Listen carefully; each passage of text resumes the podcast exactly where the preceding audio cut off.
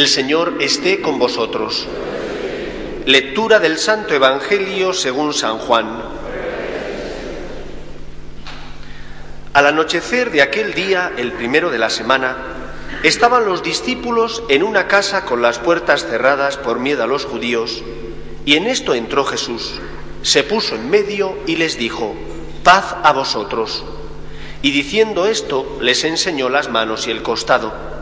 Y los discípulos se llenaron de alegría al ver al Señor. Jesús repitió, paz a vosotros. Como el Padre me ha enviado, así también os envío yo. Y dicho esto, exhaló su aliento sobre ellos y les dijo, recibid el Espíritu Santo. A quienes les perdonéis los pecados, les quedan perdonados. A quienes se los retengáis, les quedan retenidos. Palabra del Señor.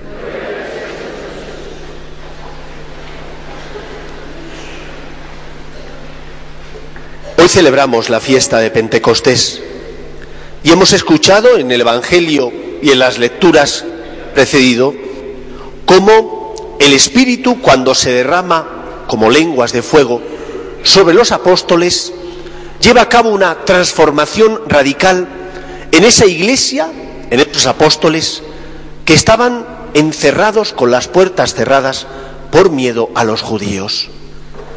Vivimos una situación difícil. El día que nos ha tocado vivir, la época en la que nos ha tocado vivir, no es fácil. Esta semana, sin ir más lejos, en la tradicional y católica Irlanda se preguntó a los irlandeses si estaban a favor de que se aprobara el mal llamado matrimonio homosexual. Y salió aprobado por mayoría, cerca de un 60% de la población votó a favor. Desconozco cómo era la pregunta, porque muchas veces ya sabéis cómo son los políticos que hacen preguntas de forma capciosa, que uno no sabe muy bien qué es lo que se pregunta y después el voto pues no recoge exactamente lo que uno cree.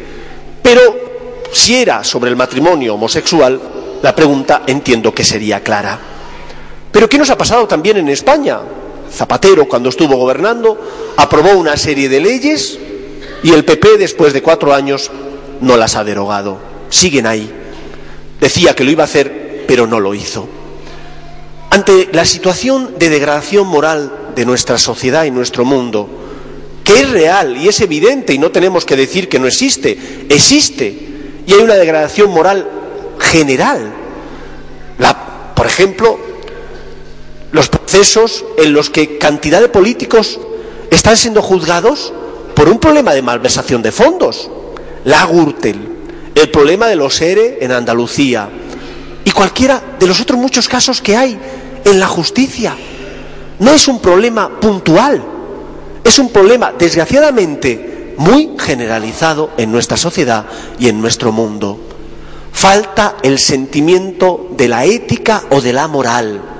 Vivimos simplemente para consumir, para gastar, sin pensar, en muchos casos, en las repercusiones de nuestros actos. En este mundo en el que nos ha tocado vivir, uno podría ponerse las manos a la cabeza y decir, ¡ay cielos! ¡Qué mundo tan difícil!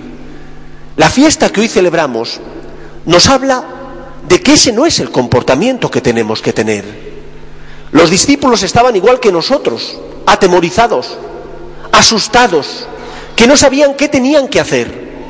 Y el Espíritu Santo, el Espíritu de Jesús, fue el que les iluminó, enseñándoles el camino que tenían que recorrer. La Iglesia, fundada en la roca de los apóstoles, recibe del Espíritu una misión concreta nosotros normalmente solemos o queremos hacer a Dios como nosotros lo entendemos. Y nosotros que somos pequeños y finitos, pensamos que Dios es así. Y Dios no es tan finito, no es finito, no es pequeño como nosotros. Él es capaz de transformar nuestra vida y nuestra sociedad. Y de igual manera, que esos once discípulos atemorizados salieron y predicaron porque el Señor les llevaba de la mano, también en nuestra sociedad el Espíritu de Jesús nos dará las fuerzas necesarias para saber qué tenemos que hacer, para luchar por transformar nuestro mundo, creando un mundo más justo, donde se defienda la dignidad de la persona desde su inicio, que es la concepción, hasta la muerte natural, que es su término, donde nuestro mundo sea un mundo donde se respeten los derechos de los demás y donde las personas puedan distinguir el bien del mal, porque tienen una conciencia clara que les ayuda a saber qué es bueno y qué es malo. La Iglesia llevará a cabo esa misión porque no solo actuamos los hombres, es el Espíritu de Jesús, es Dios el que mueve a la Iglesia y muere, mueve el corazón de todos los hombres. No tengáis miedo. ¿Lo tenemos difícil? Sí. Tendremos que atravesar por el martirio, posiblemente, si no un martirio de sangre, hay muchos cristianos que están hoy en día siendo perseguidos. Si un martirio moral, porque te señalarán con el dedo, porque te dirán, mira este que se cree católico o que va a misa, mira este que todavía está a favor de la vida desde su inicio, que es la concepción, o mira este que defiende la familia. Fijaos cómo el lenguaje se pervierte. Hoy en día nos quieren hacer enfrentar a la familia, dicen ellos, tradicional con los nuevos modelos de familia. No hay una familia tradicional, hay una familia natural, es decir, basada en la unión del hombre y de la mujer. Eso es la familia natural, aquella que Dios puso en el corazón del hombre el deseo para que se uniera a la mujer. Y en cambio hoy día nos quieren hacer creer que hay distintos tipos de familia y dicen, en lugar de natural, tradicional, haciendo ver que las nuevas familias o modelos de familias también tienen derecho a existir. Lo que va contra la naturaleza humana es algo que evidentemente no está ni bien ni puede ayudar a que el hombre sea libre y sea feliz. Por eso tenemos que hablar no tanto de familia tradicional cuanto de familia natural. Queridos amigos, lo primero que tenemos que entender, tenemos que confiar en Dios. Tenemos que saber que la Iglesia, que a pesar de su pecado, porque está también constituida por hombres y tiene miseria y defectos, pero que está alentada por Dios y por eso es santa, que la Iglesia llevará a cabo la misión de ser luz en medio del mundo. Hemos de creer en el poder de la gracia y en el poder, por tanto, de Dios, que es el Señor de todo lo creado. Eso es lo primero que tienes que decirte. Como padre que educas a tus hijos, contracorriente. Como joven, adolescente, que a veces sientes que los demás van por otro camino y que el camino que tú sigues es un camino de minorías. Y dices, ¿de verdad tendrá sentido lo que estoy haciendo? Tenemos que creer en el poder de la gracia y en el poder de Dios. Nos pegarán bofetadas en muchas ocasiones, sí, pero no estamos solos. El Señor, con su gracia, nos guiará y nos sostendrá. Una vez que hemos establecido esto, que el Señor es el único Señor y que el Espíritu del Señor resucitado alienta a la Iglesia para que lleve a cabo la misión de ser luz, nos tenemos que preguntar, ¿y qué tengo yo que hacer? Porque el Espíritu Santo suscita desde el inicio de la Iglesia, a lo largo de toda la historia, carismas. ¿Qué son los carismas? Los carismas son soluciones a problemas concretos. Imaginad que estuviéramos en la época de San Francisco de Asís. San Francisco de Asís siente en su corazón la necesidad de predicar la sencillez de vivir el Evangelio. Y ante la vida constructiva que llevaban muchos eclesiásticos, San Francisco opta por vivir la pobreza del Evangelio, siendo sencillos. Y aprende a vivir ese Evangelio y lo predica a los que están a su lado. Cuando otro santo fundador, como fue don Bosco, funda los salesianos, lo hace porque ve que en la sociedad hace falta alguien que eduque a los niños y a los jóvenes porque no había escuelas para los pobres. Y él siente esa necesidad. escucha lo que Dios le pide y pone en obra aquello que el Señor le solicita que haga.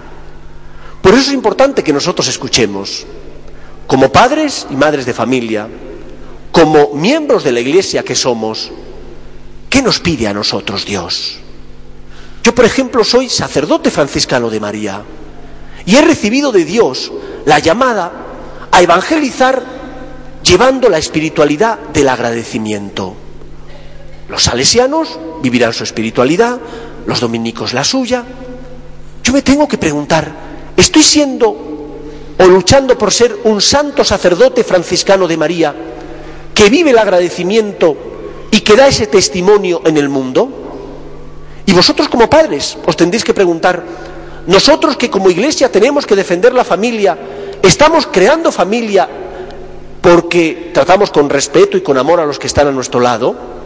porque educamos en la verdad a nuestros hijos, aunque sea nadar contracorriente, porque aunque ya no se estile, nosotros intentamos que nuestros hijos distingan el bien del mal. ¿Qué estáis haciendo? ¿Y qué tenéis que hacer? ¿Vamos a bajar los brazos?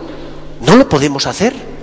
El Señor nos necesita para llevar a cabo una misión y una tarea personal que suscita en tu corazón y que tú tienes que llevar a término.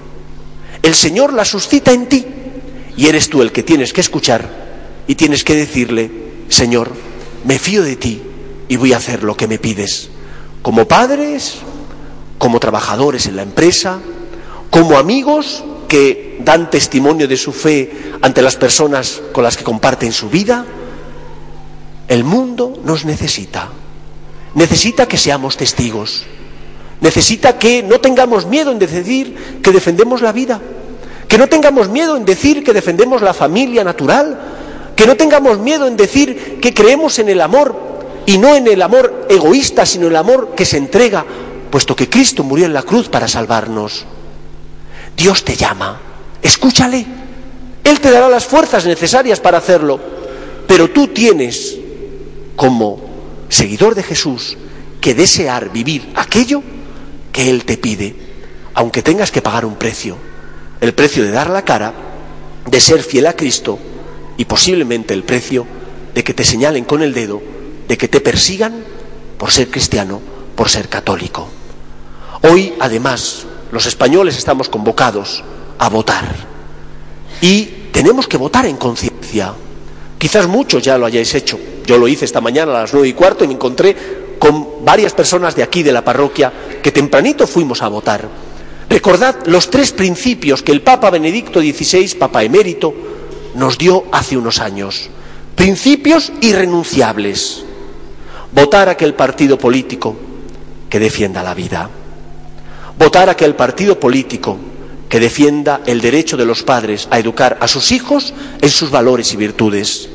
Votar a aquel partido político que defienda también, cómo no, la dignidad de la persona desde su inicio, que es la concepción, hasta su término, que es la muerte natural. Y lo tenemos que hacer defendiendo la familia. Estos tres son los principios fundamentales. Y alguno dirá, es que no hay ningún partido político al que pueda votar que recoja eso plenamente. Es verdad, no lo hay. Tendremos que votar, como tantas veces hemos dicho, al mal menor. Pero al mal menor intentando votar lo mejor posible, intentando buscar la mejor solución ante los problemas que tenemos, que tienen solución si nosotros como católicos somos ejemplo y testimonio, por nuestra coherencia y por nuestra manera de vivir. Tenemos pecado, nos equivocamos, es verdad, pero podemos distinguir el bien del mal y por eso nos levantamos para intentar cambiar con la ayuda de la gracia de Dios. Seamos luz, seamos como fueron los discípulos, fermento que cambia el mundo por su amor, por su misericordia y por su fidelidad a la verdad. Que el Señor nos ayude. Nos ponemos en pie.